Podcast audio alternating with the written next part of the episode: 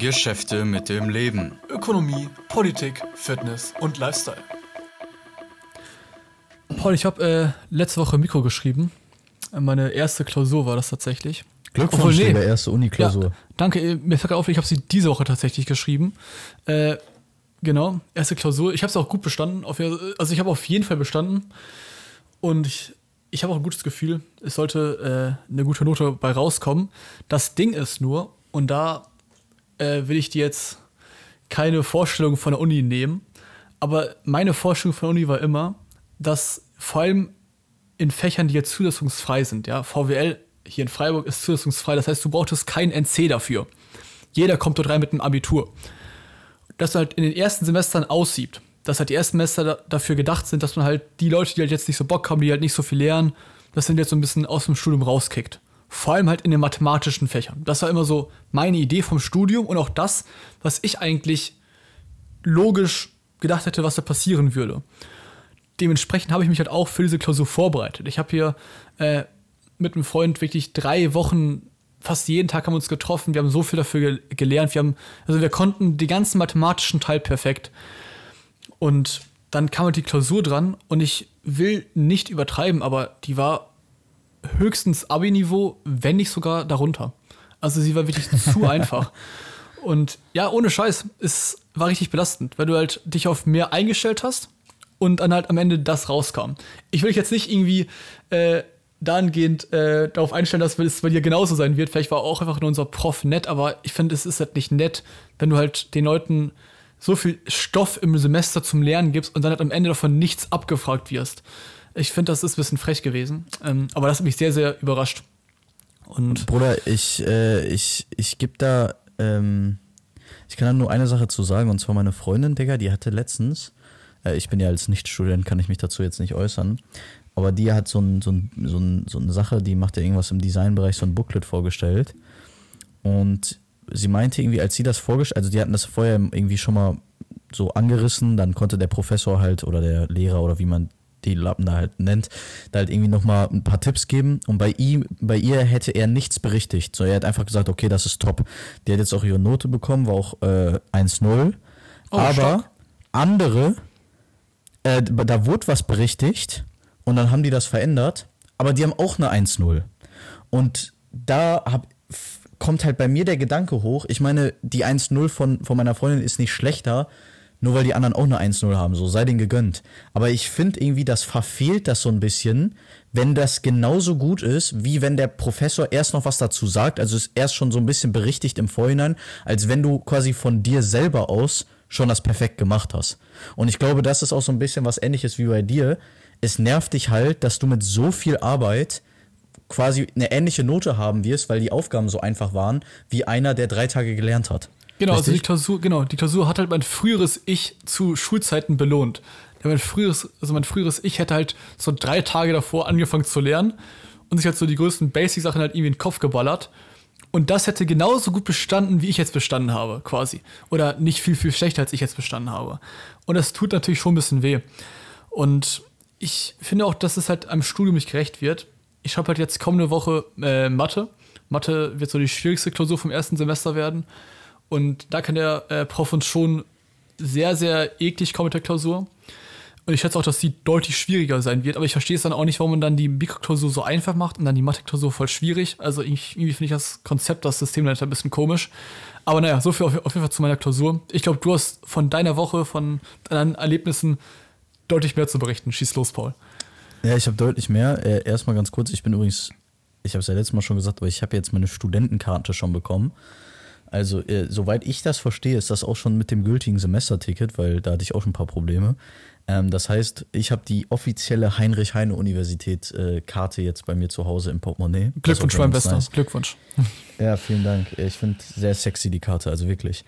Ähm, ansonsten, meine, meine Woche war, war cool. Äh, ich weiß gar nicht, ob ich es letztes Mal gesagt habe, ich war, war im Urlaub. Ich muss ehrlich gesagt sagen, im Vorhinein war ich gar nicht so hyped auf diesen Urlaub, aber er war extrem geil. Ich war zweieinhalb Tage bei einem Kollegen in Wien mit meiner Freundin und dann zweieinhalb Tage in äh, Budapest, sind montags morgens, ganz früh morgens geflogen und freitags abends relativ spät zurückgeflogen. Das heißt, wir haben quasi das System so ein bisschen ausgedribbelt, dass wir halt quasi fünf richtige Tage haben. ähm, aber nur für zwei Übernachtungen zahlen müssen. Äh, ich muss sagen, Wien, Budapest, Wien rein von der Ästhetik der, der, der, der Gebäude die schönste Stadt, in der ich je war. Und ich würde behaupten, mit meinen 19 Jahren habe ich schon die eine oder andere Stadt gesehen. Also äh, ich muss sagen, Wien macht das, das ist geil. Die ist, also die, die Häuser da wunderbar. Äh, es ist sehr dekadent, es ist sehr schickimicki, aber die ist es nice da. So, und ich, ich finde eigentlich auch immer Österreicher ganz nett. Budapest ist ähnlich wie Wien von den Gebäuden, nur man sieht, wie Domme mir schon gesagt hat, äh, der Staat ist einfach ein bisschen ärmer. Das heißt, die sind nicht genauso gut renoviert und so weiter. Die Fassaden sind nicht genauso schön. Aber dafür ist halt in Budapest sind diese Parlamentsgebäuden an der Donau, die reißen halt alles raus. Und ich finde, was ich ein bisschen schade finde an, an Wien, ist, dass der, dass der Fluss, also die Donau, keine richtige Rolle im Stadtbild spielt. Und in Budapest dreht sich ja vieles um die, um die Donau eigentlich. Und ich finde immer, oder das werfe ich Wien so ein bisschen vor, die haben das extrem gewastet, dass sie da einen Fluss einfach drin haben. Weil ich hatte meinen Kollegen gefragt, er meinte so, nee, irgendwie so da die Donaugegend in Wien ist jetzt nicht so schön. Und hätten die das noch hinbekommen, quasi den Fluss noch gut ins Stadtbild einzubauen, dann hätte ich sagen, also dann hätte ich der Stadt eine 10 von 10 gegeben. Ähm, aber grundsätzlich äh, hammer, hammer geil. Ey, Paul, ganz kurz, sei ehrlich, das Parlamentsgebäude ist unfassbar schön, oder? In Budapest. Vor allem abends, wenn es beleuchtet ist.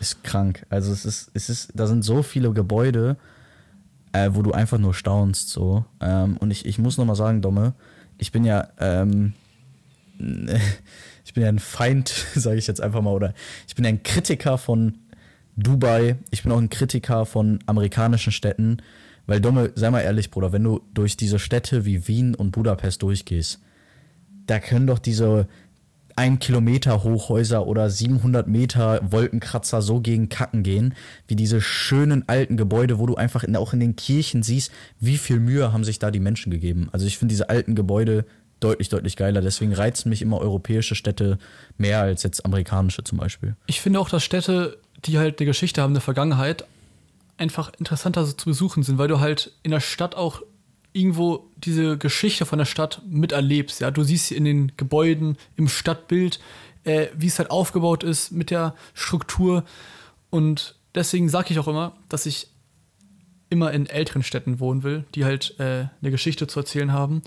Und gerade Städte wie Wien oder Budapest, die halt noch fast ausschließlich aus alten Gebäuden bestehen vor allem halt der Innenstadtbereich, ja. Da willst, also, da willst du keine Glasfassade finden oder sowas. Das ist halt alles äh, in Budapest halt alt ranzig und in Wien halt alt äh, neu gemacht, ja, schön, schön aufgebaut. Ähm, das sind halt Städte, wo du die auch halt einfach die Geschichte siehst und vor allem ein Faktor, der mir extrem, extrem wichtig ist. Äh, das sind gemütliche Städte. Das sind gemütliche Städte und was mir in letzter Zeit aufgefallen ist, fast alles Moderne ist eher kalt und ungemütlich. Also, was so in der Vergangenheit passiert ist, vor allem halt auch äh, die Architektur, die Autos, vieles aus der, aus der Vergangenheit finde ich eher als warm, eher als gemütlicher und das Moderne ist halt eher so ein bisschen kälter, unpersönlicher. Und wenn ihr, also ich war jetzt noch nie in Dubai, deswegen will ich darüber jetzt kein Urteil bilden, aber ich stelle mir vor, wenn ich jetzt durch Dubai laufe, dann kann ich keine Gemütlichkeit so aufbauen, keine Verbundenheit zu der Stadt, wie es in Budapest zum Beispiel ist, wo ich weiß, ey, die Stadt, die existiert ja schon seit so und so vielen hundert Jahren, die hat eine Geschichte zu erzählen ähm, und man sieht das halt im Stadtbild. Ich finde das immer super. Ja, ich auch. Äh, die Städte haben irgendwie ein bisschen Identität. Ähm, ich wollte drei Sachen aber noch ansprechen. Und zwar erste Sache ist, also es sind, eins davon ist ein sehr großes Fass. Ich versuche mich kurz zu halten erste Sache ist, ich habe, äh, ich weiß nicht, ob ich im, im, im Podcast hatte ich mal einmal erzählt, dass mein äh, Stromabschlag auf 70 Euro gegangen ist. Von anfänglichen, glaube ich, 29, dann wurde er irgendwie, also ich weiß nicht mehr die Sprünge, 29, ja, 39, erzählt, 20, ja. 69. Ja, ja, dass er extrem hochgegangen ist. Ich habe Post von der Stadtwerke bekommen. Ich habe 151 Euro auf meinem Konto überwiesen bekommen. Das heißt, Stromsparen lohnt sich. Plus mein Abschlag ist einfach von 70 Euro auf 24 runter. Das heißt, das ist auch so eine monatliche Belastung. Das muss man sich einfach mal so ziehen, Digga. Von äh, 5 von 5 und warte mal. 45, 45 Euro oder sowas. Euro. Ja, genau. 45 Euro, äh, die einfach runtergeht. Ähm, deswegen, das schmeckt sehr gut. Zweitens muss ich sagen, ich, Domme, ich will nicht nerven, aber Bruder, ich lese gerade das Dostoevsky-Buch. Es ist komplett krass. Also ich bin, glaubt es mir, dieses, dieses Buch, äh, ich kann es nur wirklich jedem empfehlen. So, ich bin jetzt mittlerweile fast bei Seite 600. Das ist der Roman, oder? Ähm, ja, es ist der Roman, es, er ist geisteskrank. Und es hört sich jetzt so an, ich bin da immer noch dran. Es ist, erstmal braucht man ein bisschen länger für eine Seite. Und zweitens hat das Buch halt über 1000 Seiten, irgendwie 1200. Aber es ist mega geil, also ich kann es nur jedem empfehlen. Äh, kurz Kommen wir nochmal zu einem Thema. ähm, ja. äh, das Buch, das ging doch über so tiefgreifende Fragen oder so halt um das Leben im Grundsätzlichen, aber halt in Beziehungen verpackt. Irgendwie mit den Geschwistern oder, oder genau. so war das doch, oder? Es, äh, im, im, Im Klappentext steht irgendwie, man guckt in den Abgrund der menschlichen Seele. Das Okay. heißt, es werden viele gesellschaftliche Themen auch besprochen. Äh, grundsätzlich geht es um drei Brüder, das heißt ja auch Brüder Karamasow. Aber glaub es mir, Domme, da kommt dann auf einmal der Diener von dem Hausherren, der wird dann über gefühlt 300 Seiten so genau beschrieben, dass du denkst, er ist der Protagonist, aber er ist es eigentlich gar nicht. So, also es ist, es ist extrem interessant, man muss extrem konzentriert lesen, sonst äh, checkt man nicht mehr die ganzen Beziehungen. Aber ich habe das irgendwie, Gott sei Dank, gut vom Anfang an ähm, durchgezogen. Also zum Beispiel unter Alkoholeinfluss. Wenn ich müde bin, dann lese ich das Buch auch nicht, weil dann checkst du es nicht, dann macht es keinen Sinn. Aber wenn du da, wenn du dir da Zeit nimmst und mal eine halbe Stunde, Stunde liest, du hast so Spaß beim Lesen, weil danach ist auch dein Kopf, Domme, der, der fühlt sich danach so schwer an, weil du so viel Neues wieder gelesen hast, so viel neue Weisheit gelesen hast, in einer sehr, sehr schönen ja. Lyrik quasi. Okay, also, ich nur- ich kann also nur jedem es, ist, es, ist, es ist ein Roman, aber es ist kein klassischer Roman als ein Spannungsbuch, sondern es ist eher schon so ein Sachbuch, ein Arbeitsbuch.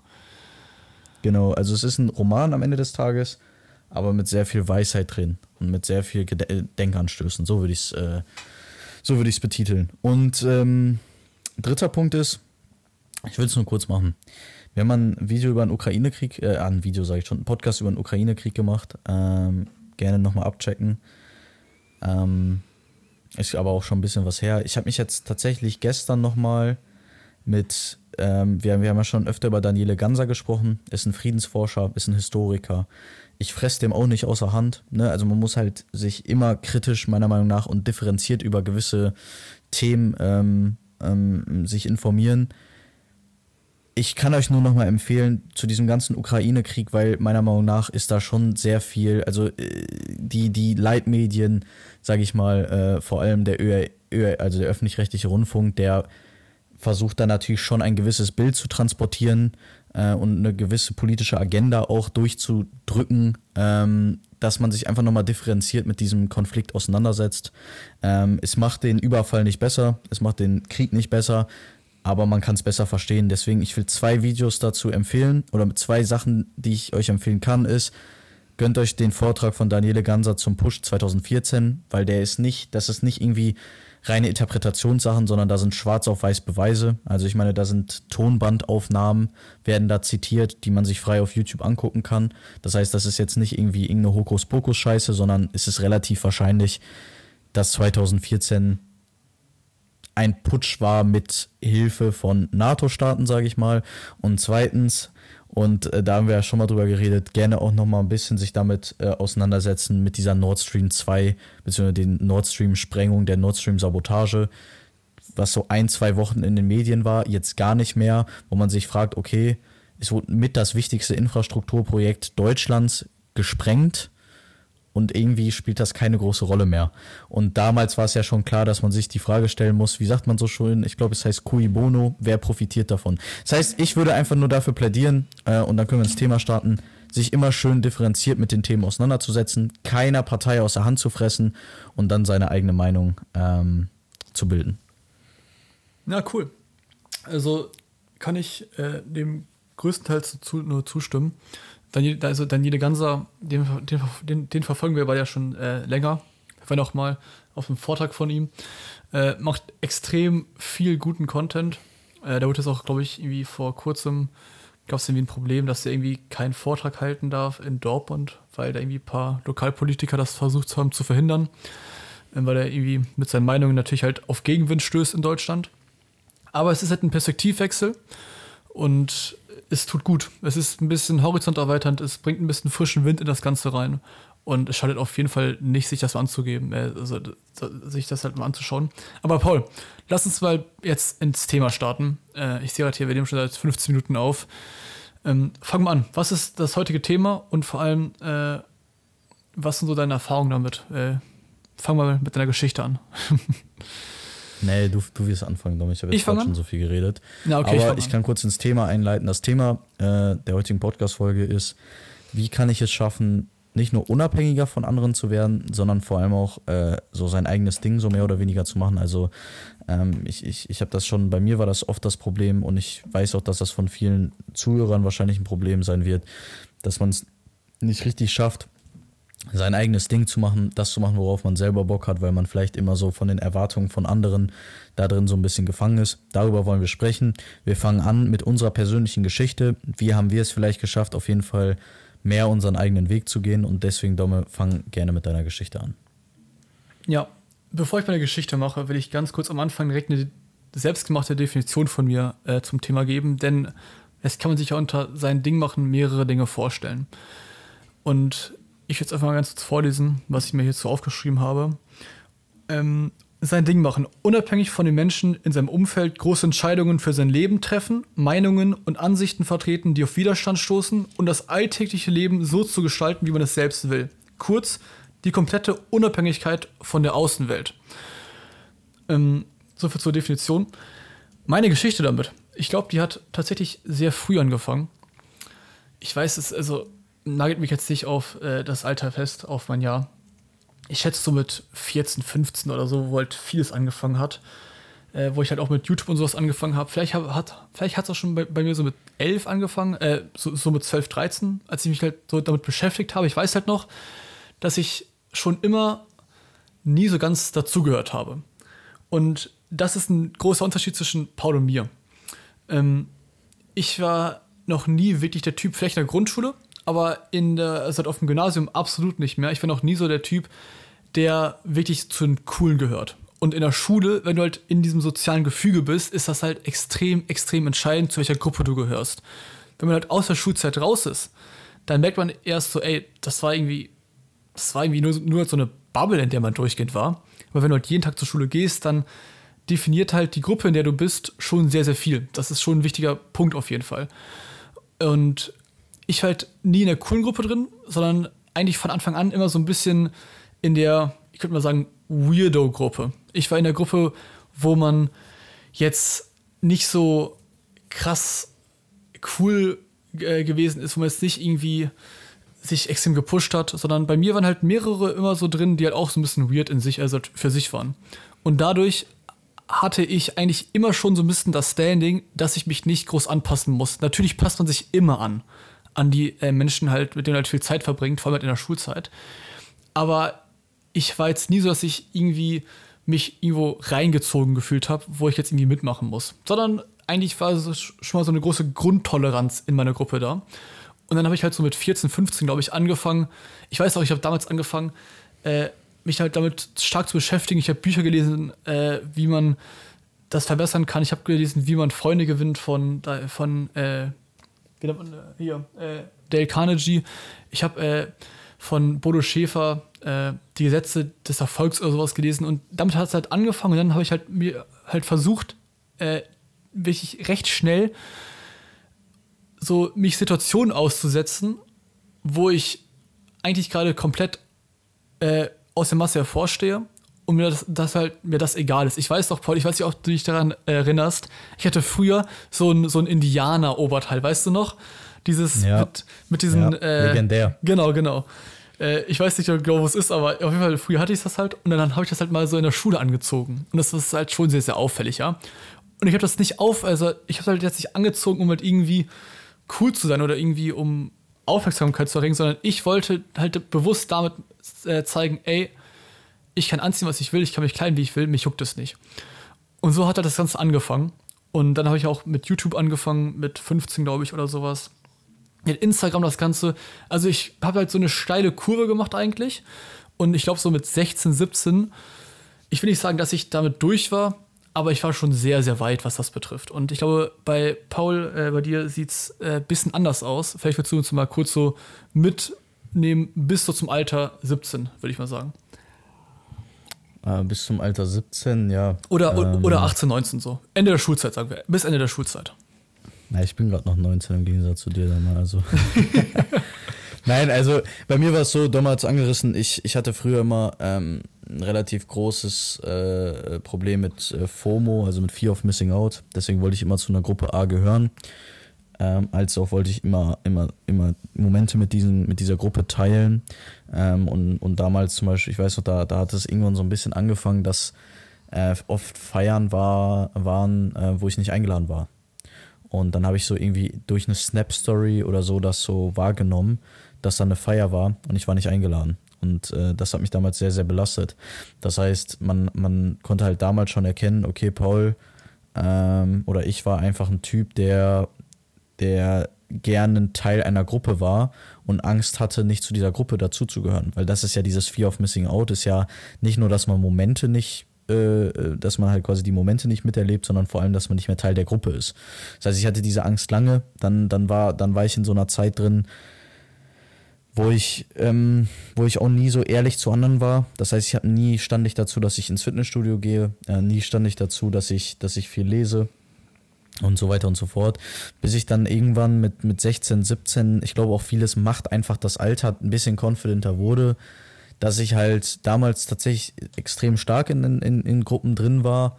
Ähm, und auch schon so ein bisschen gezeigt habe, okay, ich, ich, ich habe vielleicht ein bisschen andere Interessen als, als, als viele der Gruppe, aber ich habe mich immer noch sehr bedeckt gehalten. Also ich habe mich damals, äh, weiß ich noch, 2019 wollten wir einen Podcast machen, Dom und ich, die Besserwisser. Und das war für mich so huge, diesen Podcast zu machen. Und ich habe es auch niemandem erzählt. Und ich weiß so, da hat mich jemand irgendwann in der Schule drauf angesprochen. Und das war richtig unangenehm für mich. Also ich wollte direkt das Thema wechseln, ähm, war extrem unangenehm. Ähm, das heißt, lange Rede, kurzer Sinn. Ähm, ich war lange Zeit, hatte ich dieses mit dem FOMO äh, Probleme. Ähm, und dann, dann wurde es irgendwann besser. Äh, bis zu dem Zeitpunkt, und Domme, willst du da wieder weitermachen? Also wie war das, als du, als du aus der Schule gegangen bist? Ja, also als halt die Schulzeit vorbei war, dann gab es erstmal für mich so ein bisschen eine große Erkenntnis. Und das war so ein bisschen die Erkenntnis, die du halt meiner Meinung nach eigentlich nicht wirklich bekommen kannst, wenn du halt auch in dieser Schule drin bist, dass halt diese ganze Schule halt so eine Bubble ist. Und dass halt diese Gruppendynamiken, diese Gruppenbildung, dass es halt nur auf die Schule begrenzt ist. Im echten Leben ist es halt auch so, aber es ist halt in einem viel, viel verringert, also viel, viel ver, ver, ver, verringertem Maße quasi. Und vor allem ist halt eine Sache bewusst geworden, ähm, wenn du halt aus der Schule raus bist, dann stehst du da, musst halt irgendwas machen. Und dann ist halt klar geworden, ey, die Welt kümmert sich einen Scheißdreck um mich. Und allein diese Erkenntnis hat schon einen sehr, sehr langen Rattenschwanz hinter sich gezogen. Denn ihr müsst euch vorstellen, wenn man das nicht versteht, wenn man dem sich nicht bewusst geworden ist, dass sich die Welt einen Scheißdreck um sich kümmert, dann ist man halt immer noch in diesem Mindset, in dem viele sind, ich auch lange Zeit, ey, ein bisschen dreht sich die Welt schon um mich. Ich möchte mal ganz kurz ein paar, äh, ein paar Beispiele auf, äh, ein paar äh, Beispiele dafür, was ich, was, ich da, was ich damit meine ihr geht äh, in eine Schulklasse, in eure Schulklasse am Montag und ihr habt euch ein bisschen Gedanken über das Outfit gemacht. Äh, vielleicht wollt ihr irgendwie ein Mädchen beeindrucken oder sowas. Ihr geht dann da halt rein und ihr schaut, dass ihr bloß nichts falsch macht. Dass ihr nicht irgendwie stolpert, äh, dass ihr cool guckt, dass die Haare sitzen. Ihr habt, ihr habt vielleicht auch irgendwie die Haare äh, unten äh, in, auf der Toilette gestylt am Waschbecken und sowas mit dem Spiegel. Sprich, es ist, euch ist sehr, sehr wichtig, wie ihr wirkt Thomas, sprichst du aus Erfahrung gerade? ja, natürlich, Weil safe. du so detailliert kennst. Ja, safe, natürlich.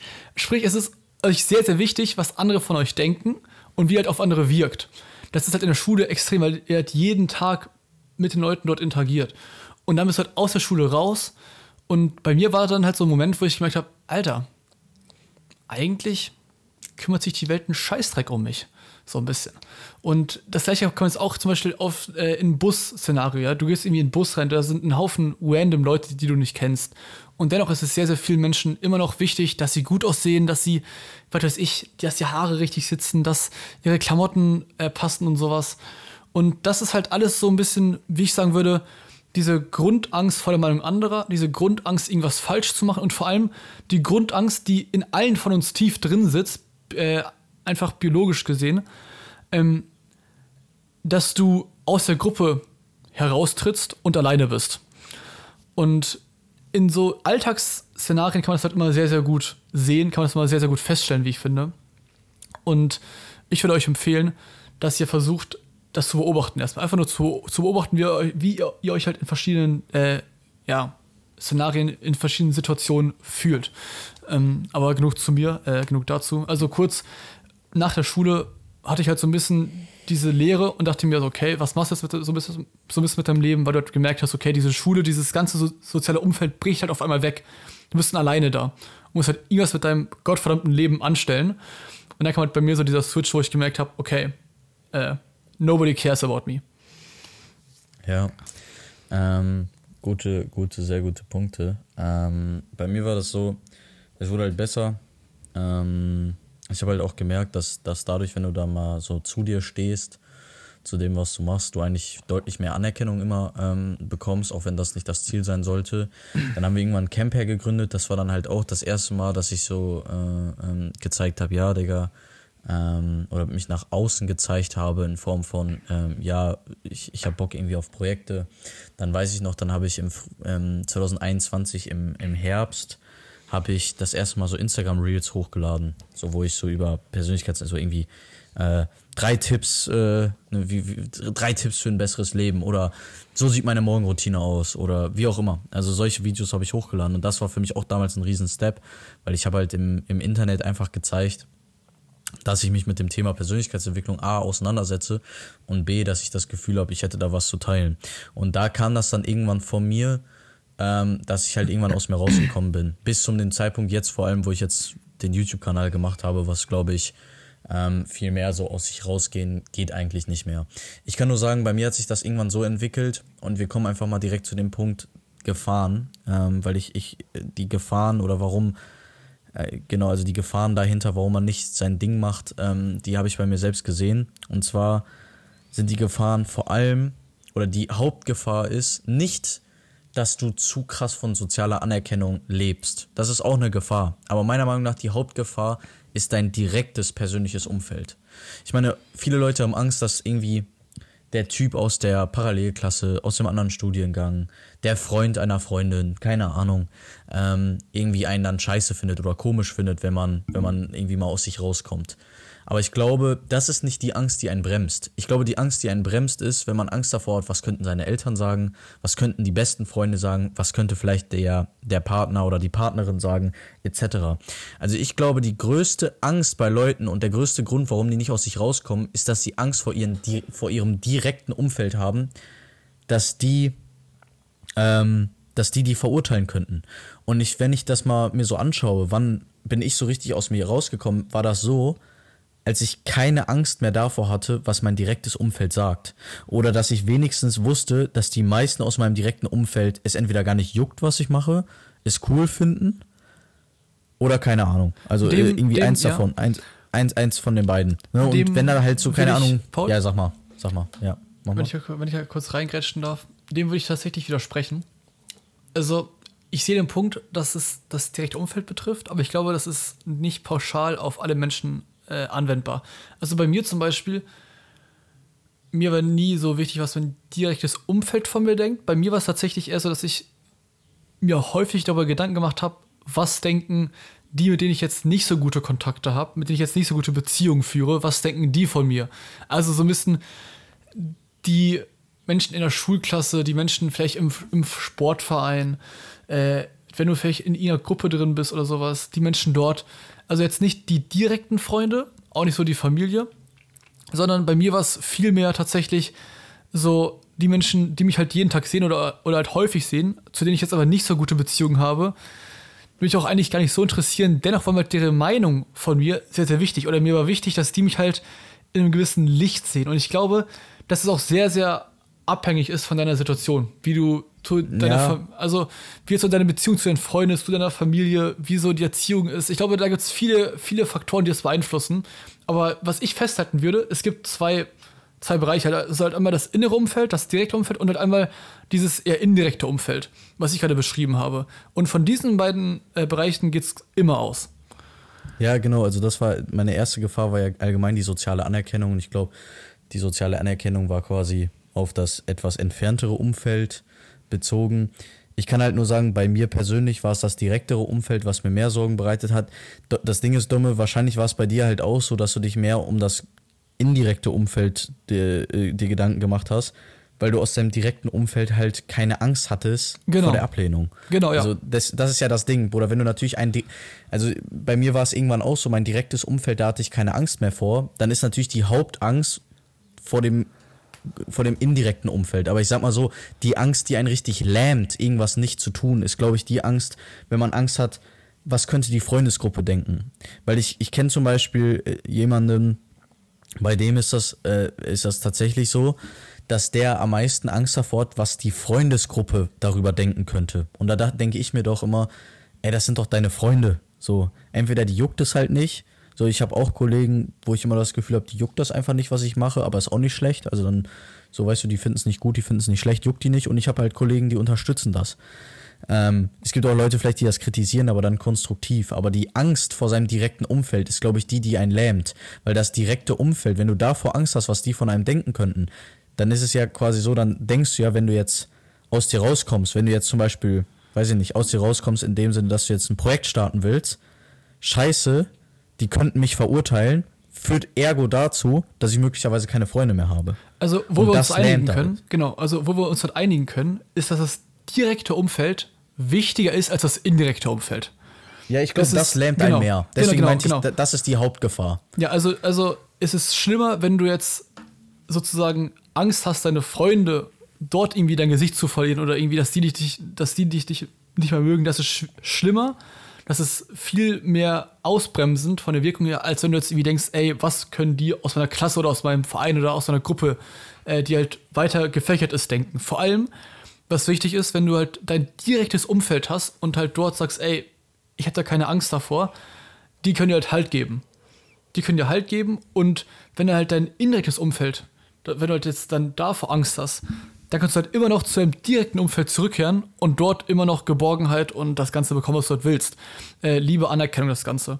Deswegen, da gebe ich dir schon recht, das innere, also das direkte Umfeld ist deutlich wichtiger als das indirekte. Dumme, dumme, lass uns aber, lass uns vielleicht ähm, jetzt zu dem, zu dem Hauptthema der Podcast-Folge kommen. Wir haben über unsere Story geredet, wir haben über die Gefahren geredet. Ich meine, wir haben eine Podcast-Folge schon darüber gemacht, ähm, wie es dir egal wird, was andere von dir denken. Äh, kleine, kleine Schleichwerbung, ich habe da auch schon mal ein Video zu gemacht. Also ich meine, darüber haben wir schon mal geredet. Aber lass mal quasi, ich sag mal so, dieses frei, also es gibt ja immer negative und positive Freiheit. Die negative Freiheit ist quasi frei von etwas, das haben wir schon besprochen.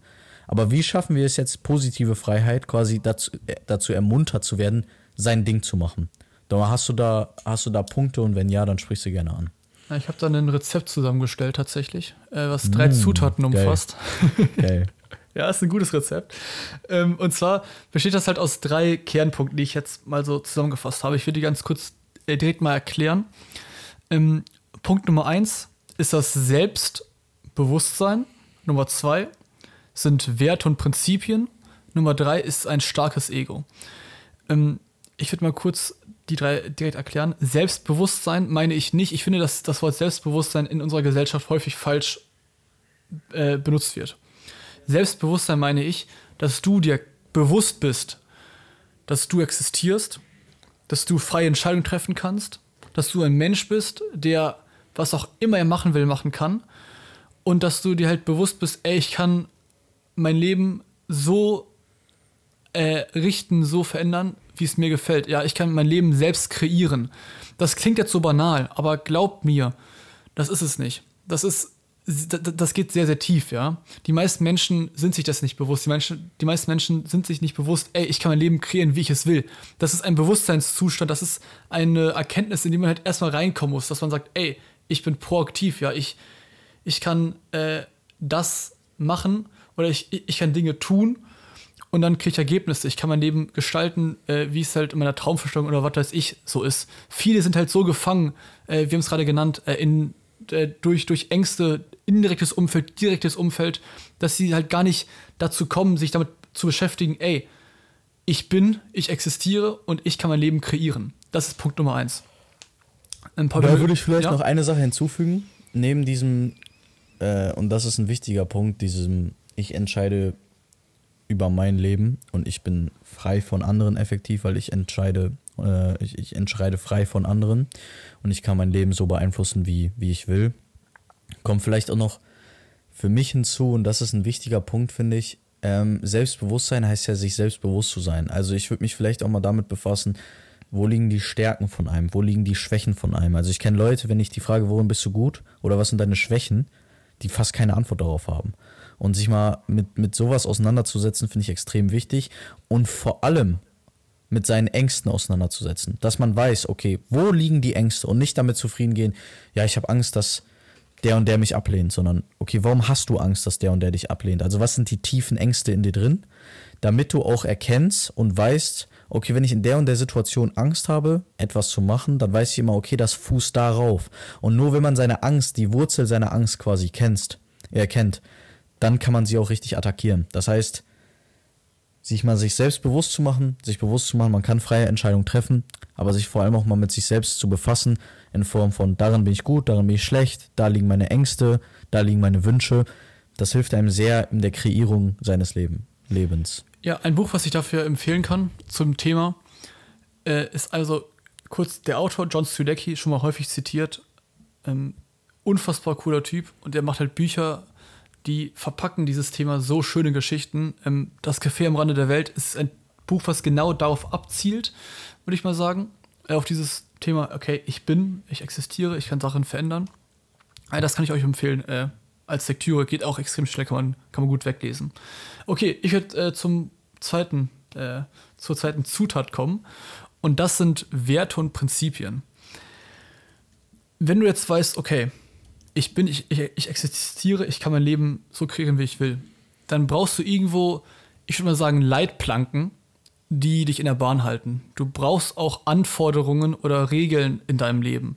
Und das machen halt Werte und Prinzipien. Sprich, zum Beispiel der Wert Respekt, der, äh, dass du ähm, andere Menschen respektierst, dass du deren Zeit respektierst, dass du äh, auch jetzt zum Beispiel nicht irgendwie von oben herab auf andere äh, runterblickst und irgendwie Leute verachtest oder so. Also da gibt es ganz, ganz viele Dinge, die halt dazu führen, dass du jetzt so ein Werte- und Prinzipienkonstrukt aufbaust, nachdem du halt deine Handlung ausrichtest und vor allem halt auch deinen Charakter formst. Das ist auch ganz, ganz wichtig. Du musst dazu einer Person werden und da schaust du halt, indem du dich halt damit beschäftigst, ey, was ist mir wichtig, ja? Welche Verhaltensweisen sind mir wichtig? Ähm, wie stehe ich zum Thema Manieren? Wie ich, welche Sprache will ich äh, sprechen äh, in gewissen Situationen? Wie will ich von anderen gesehen werden? Und dort beschäftigst du dich halt sozusagen mit deinen tiefsten Werten, mit deinen tiefsten Überzeugungen und halt vor allem auch wieder ganz intensiv mit dir. Und das führt auch dazu, jetzt kommen wir nämlich zum, zum wichtigen Punkt, dass du halt zu einem Menschen wirst, der halt Menschen in sein Leben zieht, die die gleichen Werte haben. Sprich, du schaffst halt sozusagen äh, diese Leitplanken, die ich halt gerade gesagt habe, dass du dich halt innerhalb dieser Bahn bewegst und jeder, der halt nicht innerhalb dieser Bahn ist, irgendwo nicht Teil deines Lebens ist. Und so schaffst du ein Umfeld, welches, ich würde sagen, auf deiner Wellenlänge ist, ja, mit dem du gut kommunizierst.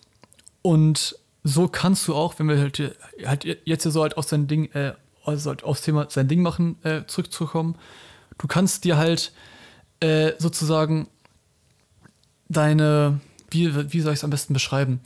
Du kannst dir sozusagen äh, die Leitplanken bauen und du kannst dir halt auch so ein bisschen das Konstrukt bauen, um halt dahin zu kommen, äh, wo du hinkommen willst, um halt wirklich dein, dein Ding zu machen. Und jeder Mensch, der erfolgreich ist, der hat Werte. Jeder Mensch, der erfolgreich ist, der hat ein paar Prinzipien, an die er fest, fest glaubt.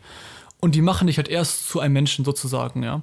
Vor allem halt in den normalen äh, täglichen Handlungen, als auch in zwischenmenschlichen Beziehungen ist es verdammt, verdammt wichtig. Deswegen Werte und Prinzipien, äh, darüber auch Gedanken machen. Ähm, wie, wie wollt ihr gesehen werden? Welcher Mensch wollt ihr sein? Wie wollt ihr in zwischenmenschlichen Beziehungen, äh, in, zwischenmenschlichen, in zwischenmenschlichen Interaktionen äh, rüberkommen? Und dann halt schauen, dass ihr halt äh, zu diesen Menschen irgendwo werdet, weil das extrem wichtig ist. Gerade so Thema, äh, so Werte Respekt, Anerkennung, äh, Pünktlichkeit und sowas, das ist verdammt, verdammt wichtig. Ja, ähm, zu dem Punkt habe ich vielleicht. Eigentlich habe ich da nicht allzu viel hinzuzufügen. Wir haben schon oft über das Thema Werte gesprochen und die Frage ist ja, hm, wenn wir nochmal zum Ursprungsthema der Podcast-Folge hinkommen, wenn wir uns fragen, sein Ding zu machen, wie schafft man das? Da muss man sich selbst erstmal bewusst sein, aber man muss sich dann natürlich auch bewusst sein, und das hört sich vielleicht nicht so fancy an, aber es ist natürlich einfach extrem wichtig, was ist einem wichtig im Leben. Und was einem wichtig ist im Leben, sind halt die Werte. Das heißt, man kann das relativ allgemein halten, wie, wie du das vielleicht gerade meintest, Dumme. Zum Thema, was sind also Werte wie, wie wichtig ist mir Freiheit, wie wichtig ist mir Sicherheit und so weiter und so fort. Aber auch einfach zu überlegen, ja, okay, was ist mir denn wichtig im Leben? Ist es mir wichtig, wo ich wohne? Ist es mir wichtig, viele äh, oft abends rauszugehen. Also was, was ist einem wichtig im Leben? Ähm, und dann das auch so ein bisschen zu priorisieren, sage ich mal. Also man kann nicht sagen, alles ist mir gleich wichtig, also Freiheit und Sicherheit ist mir gleich wichtig, das geht nicht, weil das beißt sich an irgendwann, also irgendwann muss sich dafür entscheiden, entweder Freiheit oder Sicherheit und das dann priorisierst, weil du musst natürlich, um dein eigenes Ding machen zu können, dir auch überlegen, ja, was will ich denn überhaupt machen? Deswegen wichtiger Punkt. Dann was okay, Punkt 3. Äh, Respekt, hast es viel besser erklärt als ich. In kürzerer Zeit. Also hört euch seine Definition an, nicht meine. Meine war eher schwach, wie ich finde, um mal direkt Selbstkritik zu üben. Äh, die, die, dritte Zutat ist, äh, und das ist so mit das Wichtigste, ist ein starkes Ego. Ist ein starkes, im Volksmund würde man sagen, ein gutes Selbstbewusstsein, aber ich habe gerade Selbstbewusstsein anders definiert. Äh, ein starkes Ego heißt einfach nur für mich, dass du eine Geisteshaltung hast, eine Meinung über dich selber, die du dir aufbaust, die du, die du über Jahre aufbaust mit zum Beispiel kleiner Folgen. Ähm, damit ein zentraler Punkt davon ist auch, damit ihr euch mal was, was darunter vorstellen könnt. Für viele Menschen sind Superstars zwar auch Menschen, aber irgendwie anders als man selber, ja. Viele Menschen denken jetzt so, ja, das, was so ein The Rock gemacht hat oder so ein Elon Musk, ja, das sind auch Menschen wie ich und du, aber irgendwie sind die anders als ich. Ich weiß ich, ich glaube, ich könnte sowas nicht. Und das ist zum Beispiel so ein Punkt, wo schon viele halt auch halt an ihren Träumen und halt an ihren Visionen scheitern, weil sie halt sich von vornherein, sie haben halt einfach kein starkes Ego. Sie, sie sagen nicht, ey, ich kann es auch schaffen, ja. Wenn er es geschafft hat, dann packe ich es auch. Und das ist halt somit das Wichtigste von diesen drei Dingen, die ich gerade genannt habe, ist halt, dass du dir eine gute Meinung über dich, über dich selber aufbaust. Das heißt, dass du halt nach den Werten lebst, äh, sprich Integrität zeigst, dass du äh, Punkt 1 halt auch hast, dass du bewusst bist, ey, ich kann mein Leben selbst kreieren und dann halt auch den Mut hast, die Kraft hast, rauszugehen und das zu verwirklichen. Zwei Bücher, die, die, die ich euch da empfehlen kann. Ähm, Ego von Julian Backhaus, und Das ist Alpha von Kollega. Beides Bücher, wo ich, ich würde sagen, mit 70 bis 80 Prozent der Themen übereinstimme. Und die letzten 20, 30 Prozent sind in beiden Büchern zu krass, zu extrem. Aber beide Bücher gehen halt genau halt auf dieses Ego ein. Ja. Beide Bücher sprechen halt Klartext und formen halt genau diesen Punkt, den ich gerade benannt habe. Und das ist halt ein Ding, ihr könnt euch das jetzt anhören und gerade dieses starke Ego, das könnt ihr euch anhören und jetzt euch da irgendwie drüber ein paar Gedanken machen. Aber ihr müsst halt rausgehen und das halt aufbauen. Ihr müsst das mit Taten untermauern. Denn das ist ein wichtiger Punkt. Ähm, Worte, sind ja, Worte sind kostenlos. Äh, ihr könnt euch, was weiß ich, selber das einreden und sowas, aber ihr müsst halt das durch Taten sozusagen das, das Fundament für, für euer Ego legen. Ja? Zum Beispiel, äh, ganz, ganz simpel, du willst äh, ins Gym gehen, ja, dann ziehst halt auch durch. Wenn du sagst, ey, ich will jetzt ins Gym gehen, ich mache jetzt voll das krasse Training, irgendwie viermal die Woche, ich baue jetzt eine krasse Routine auf und nach einem halben Jahr machst du es ja immer noch nicht, aber bildest es irgendwie ein, dann wirst du kein starkes Ego haben, weil du halt keine, weil, weil es halt nicht gestützt wird durch, durch Taten, durch Handlungen. Und das ist halt extrem wichtig. Ähm, aber ich glaube, egotechnisch hat auch Paul noch einiges zu erzählen. Ich glaube, du bist ein bisschen mehr im Thema drin als ich wahrscheinlich. Ach, das weiß ich jetzt gar nicht, aber ich habe äh, hab auf jeden Fall da was zu, zu sagen. Ähm, ich glaube, extrem wichtig ist es für persönlichen Erfolg beziehungsweise auf den Weg dahin, wenn man es machen will, ähm, dass man ein extrem krasses Selbstverständnis aufbaut, dass man einen Selbstdruck aufbaut. Ähm, Dom und ich beschreiben das häufig. Wir haben, wir haben nicht Angst, dass wir irgendwann in 10, 15 Jahren, dass uns andere sagen, ey, ihr habt versagt, sondern dass wir selber im Spiegel gucken und sagen, ey, wir haben versagt. Und das kommt halt daher, dass wir uns ein unglaublich großes Ego aufgebaut haben. Und was ist ein Ego eigentlich? Wenn man sagt, ja, du hast ein großes Ego, auch so im Volksmund, ist einfach, du hast ein extrem krasses Selbstbild von dir und du willst diesem Selbstbild nahe kommen. Und ich sehe an einem Ego gar nicht so viel Negatives, weil du, wenn du dir ein extrem starkes, positives Selbstbild von dir selber ausgedacht hast und du willst dem nachkommen, dann hast du ein großes Ego. Aber das ist ja grundsätzlich eine gute Sache. Und ich persönlich glaube, dass das essentiell ist. Du musst ein Selbstbild von dir erschaffen. Und nicht nur ein Bild, dass du dir sagst, okay, das wäre eine geile Version von mir selber, dann hast du noch kein Ego. Dann hast du ein Bild erschaffen, aber noch kein Ego. Ein Ego hast du dann, wenn du wirklich irgendwann, ja, also ich übertreibe jetzt extra so ein bisschen, ein Sklave dieses Bildes wirst, weil du, weil du alles dafür tust, um diesem Bild näher zu kommen. Ähm, dass du dir selbst quasi sagst, Paul, ich bin verpflichtet, diesem Bild nachzukommen. Ich sag's nochmal bei mir, der größte Druck, den ich mir tagtäglich mache, ist nicht von anderen, ist nicht von meinen Kollegen, ist gar nicht von meinen Eltern, sondern ist den Druck, den ich mir selber mache. Und dieser Druck, den ich mir selber mache, diese intrinsische Motivation, wie man es auch nennen könnte, kommt einfach daher, dass ich so ein krasses Ego mir aufgebaut habe. Und dieses, dieser Ego-Aufbau kommt halt auch daher, dass man sich irgendwann bewusst macht oder dass man von sich selbst erwartet, wie auch immer man Erfolg definiert, aber dass man sagt, ich muss erfolgreich werden. Es ist alternativlos, ich muss es.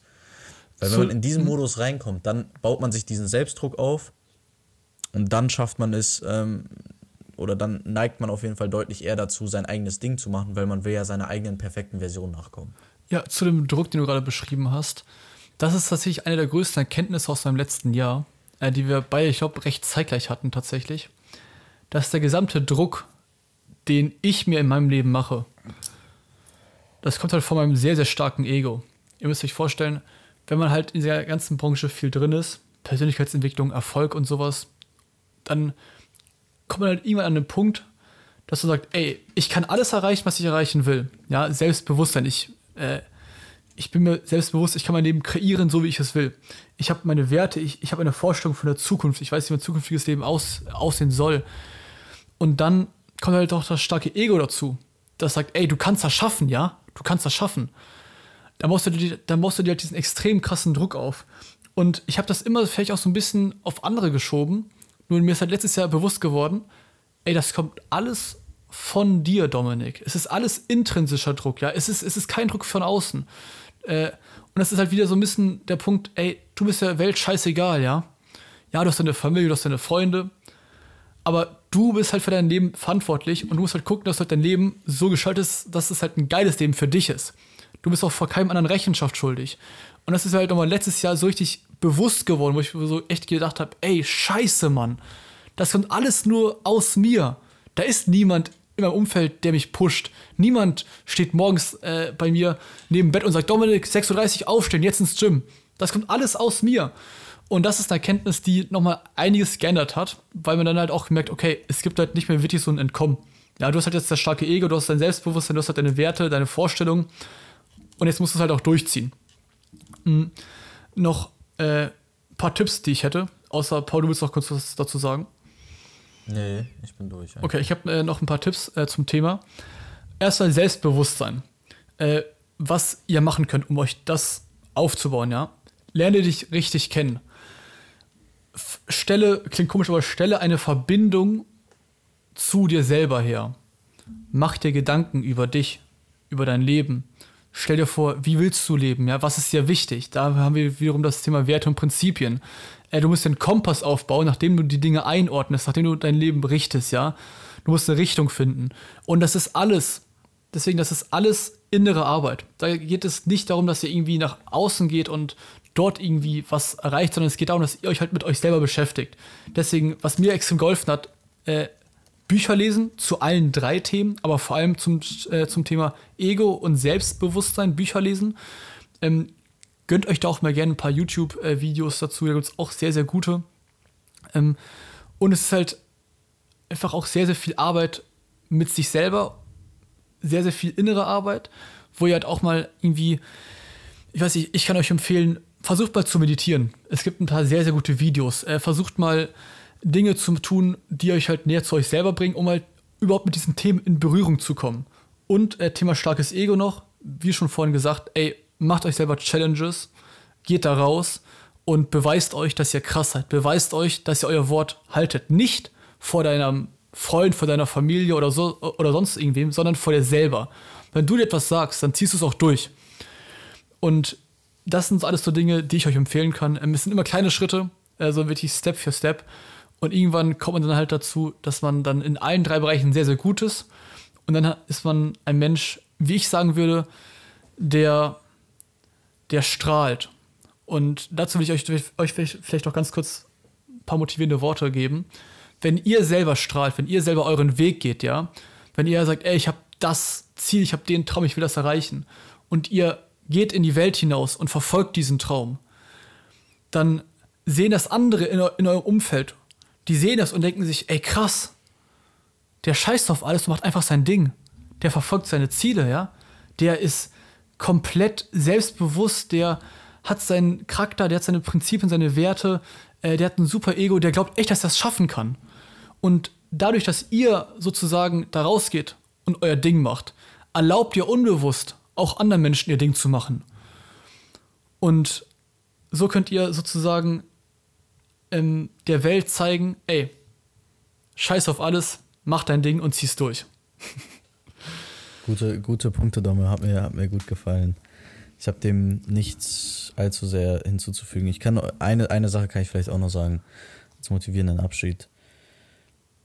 Ich habe es schon mal gesagt, das sollte nicht das Ziel sein, aber glaubt es mir, je mehr ihr nach euren eigenen Werten lebt, je mehr ihr euer eigenes Ding macht, in a long run, also auf lange Sicht, werdet euch so viel mehr Respekt und Anerkennung entgegentreten, als wenn ihr es nicht macht. Das ist einfach Fakt. So, deswegen, also falls ihr, falls ihr quasi hinter euren Möglichkeiten bleibt für soziale Anerkennung, glaubt mir, ihr werdet deutlich mehr respektiert werden, deutlich mehr Anerkennung erfahren, wenn ihr einfach euer Ding macht. Vielleicht nicht am Anfang direkt, aber äh, auf lange Sicht immer. So, Dumme.